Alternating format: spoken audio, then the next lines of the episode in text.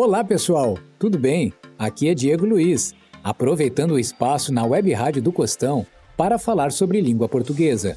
O assunto de hoje são as classes de palavras, especialmente advérbios, preposições e conjunções. Vamos definir essas três coisas? Advérbio. Advérbio é uma palavra invariável que modifica um verbo, um adjetivo, um outro advérbio ou uma oração inteira, expressando uma determinada circunstância. Por exemplo, na frase Meus pais viajaram hoje, o advérbio é a palavra hoje, pois ela nos dá uma noção de quando meus pais viajaram. Poderia ser a palavra ontem, poderia ser a palavra muito, enfim, um advérbio sempre tem esse poder de transformação. Por exemplo, argumentar não é tão fácil. Nessa frase, o advérbio é a palavra tão, pois ela nos dá uma noção de intensidade do quão fácil é argumentar. Um outro exemplo: minha antiga casa ficava mais perto da escola. Nesse caso, o advérbio é a palavra mais, pois dá a compreensão do quão perto a casa estava. Nós teremos a chamada locução adverbial quando um conjunto de palavras exerce a função de um advérbio.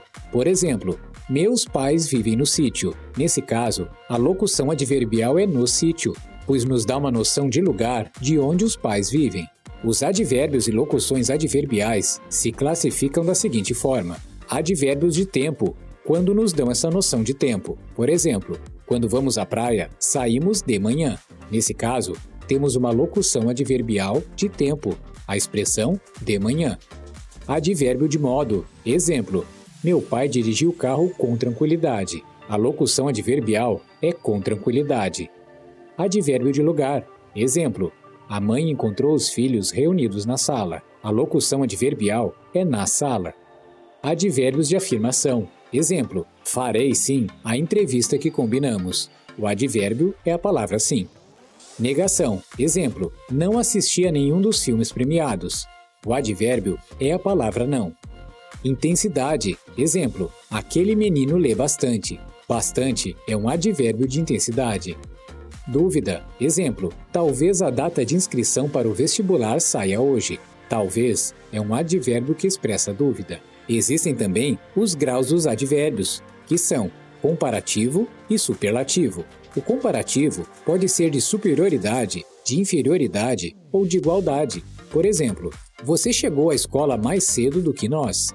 Mais cedo do que é um advérbio de superioridade. Você chegou à escola menos cedo do que nós. O menos aqui está dando noção de inferioridade a essa locução adverbial. De igualdade, exemplo, você chegou à escola tão cedo quanto eu. O uso da palavra tão nos dá essa noção de coisas iguais. Grau superlativo. O grau superlativo pode ser subdividido em absoluto analítico e absoluto sintético. Absoluto analítico acrescenta-se um advérbio de intensidade. Por exemplo, o estado de saúde do prefeito é muito grave. O absoluto sintético acrescenta-se o sufixo íssimo. Por exemplo, o estado de saúde do prefeito é gravíssimo. O emprego dos advérbios. Os adjetivos podem ser adverbializados. Por exemplo, disse baixo o seu nome. O advérbio aqui é a palavra baixo. Os advérbios podem ser transformados em adjetivo ou substantivo. Por exemplo, na frase ouvia-se uma voz longe. Aqui, longe é um advérbio, mas na frase longe tempo aquele das carruagens. Aqui, longe é um adjetivo. Outro exemplo, ele comeu pouco no almoço. Aqui, a palavra pouco é um advérbio, mas na frase o pouco pode valer muito. Aqui, pouco é um substantivo. Conjunção. Conjunção é uma palavra que liga dois termos de mesma natureza ou une orações. Por exemplo, o escritor deu a entrevista e autografou seus livros. Nesse caso, a conjunção é a palavra e. Outro exemplo: o café e o bolo estavam deliciosos. Novamente, temos o e como conjunção. Assim como na classe anterior, podem ocorrer locuções conjuntivas. É quando um grupo de palavras exerce a função de uma conjunção. Por exemplo, irei ao clube contanto que voltemos cedo.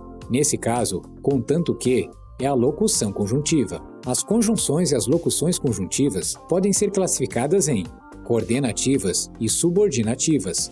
Cada uma delas se divide em várias outras. Vamos ver cada caso, mas primeiro vamos ao conceito. As coordenativas ligam orações de sentido completo e independente sintaticamente. Já as subordinativas ligam orações de sentido incompleto e semântica e sintaticamente. Vamos a exemplos. Coordenativas. As coordenativas podem ser aditivas quando passam a ideia de adição. Isso se faz pelo uso das expressões e, nem, mas também, etc. Por exemplo, o suíço não só era misterioso, como também estranho. Nesse caso, a locução conjuntiva é como também.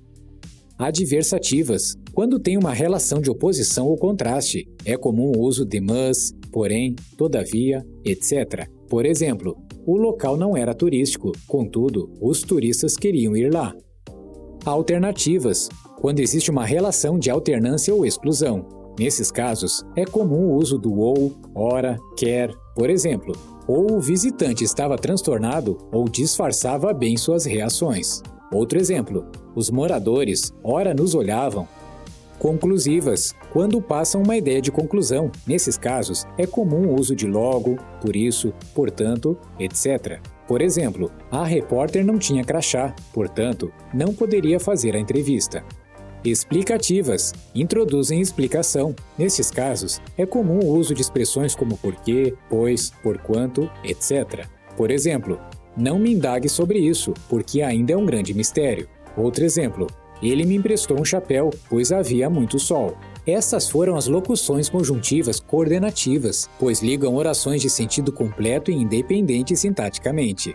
Vamos agora às conjunções e locuções conjuntivas subordinativas, lembrando que elas ligam orações de sentido incompleto e dependente semântica e sintaticamente. Essas conjunções se subdividem em condicionais, indicam condição. Nesses casos, é comum o uso de se, contanto que, caso, a menos que, etc. Por exemplo, caso se confirme esta notícia, haverá mudanças na economia. Causais exprimem causa através do uso de porque, como, visto que, etc. Exemplo: como o fato aconteceu no ano passado, eu me lembro bem da data. Comparativas estabelecem comparação. Por exemplo, a casa era como um oásis no meio do nada. Nesse caso, a conjunção é a palavra como. Outro exemplo: o vento na praia estava mais forte do que aqui. Neste caso, a conjunção é do que conformativas passam a ideia de conformidade, o uso de termos como conforme, consoante, segundo, etc. Exemplo: os planos deram certo, conforme haviam previsto os investidores. Uma nova fase começou na economia, segundo os analistas brasileiros.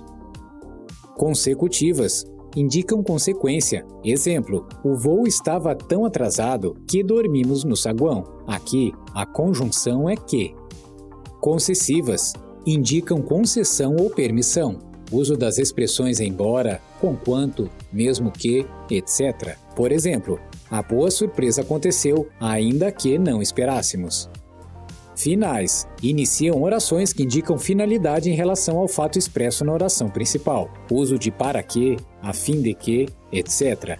Exemplo: relembrei o ocorrido para que pudesse entendê-lo melhor o governo enviou ajuda a fim de que a população ficasse abrigada. Temporais introduzem orações que indicam o tempo ou o momento em que determinado fato aconteceu.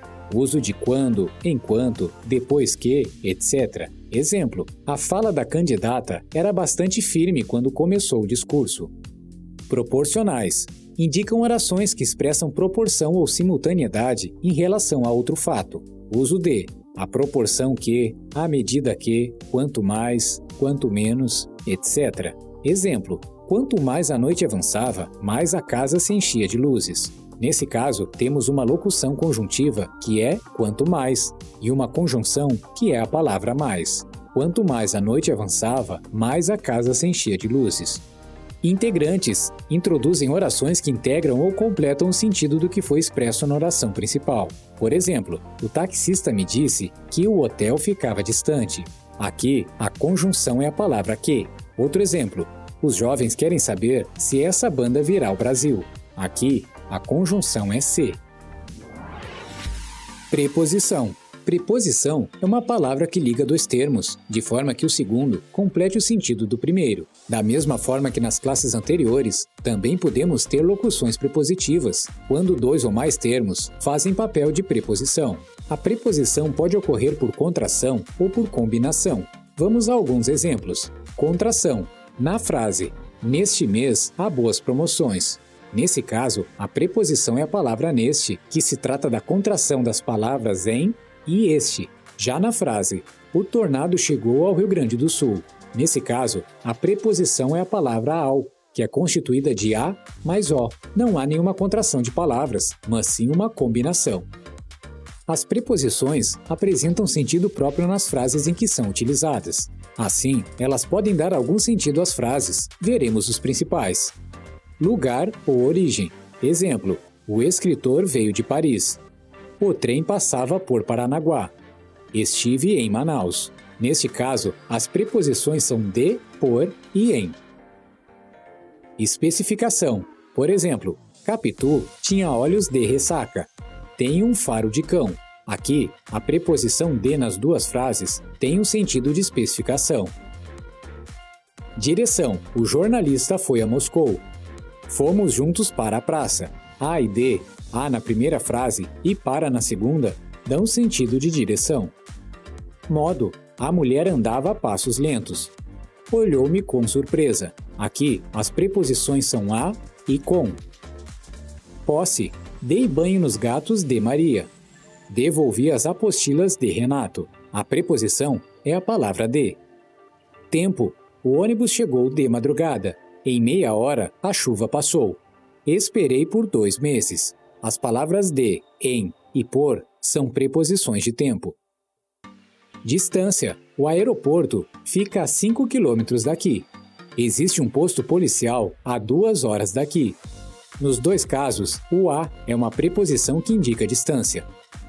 Instrumento: o lavrador trabalhava a terra com a enxada. Aqui a preposição é com.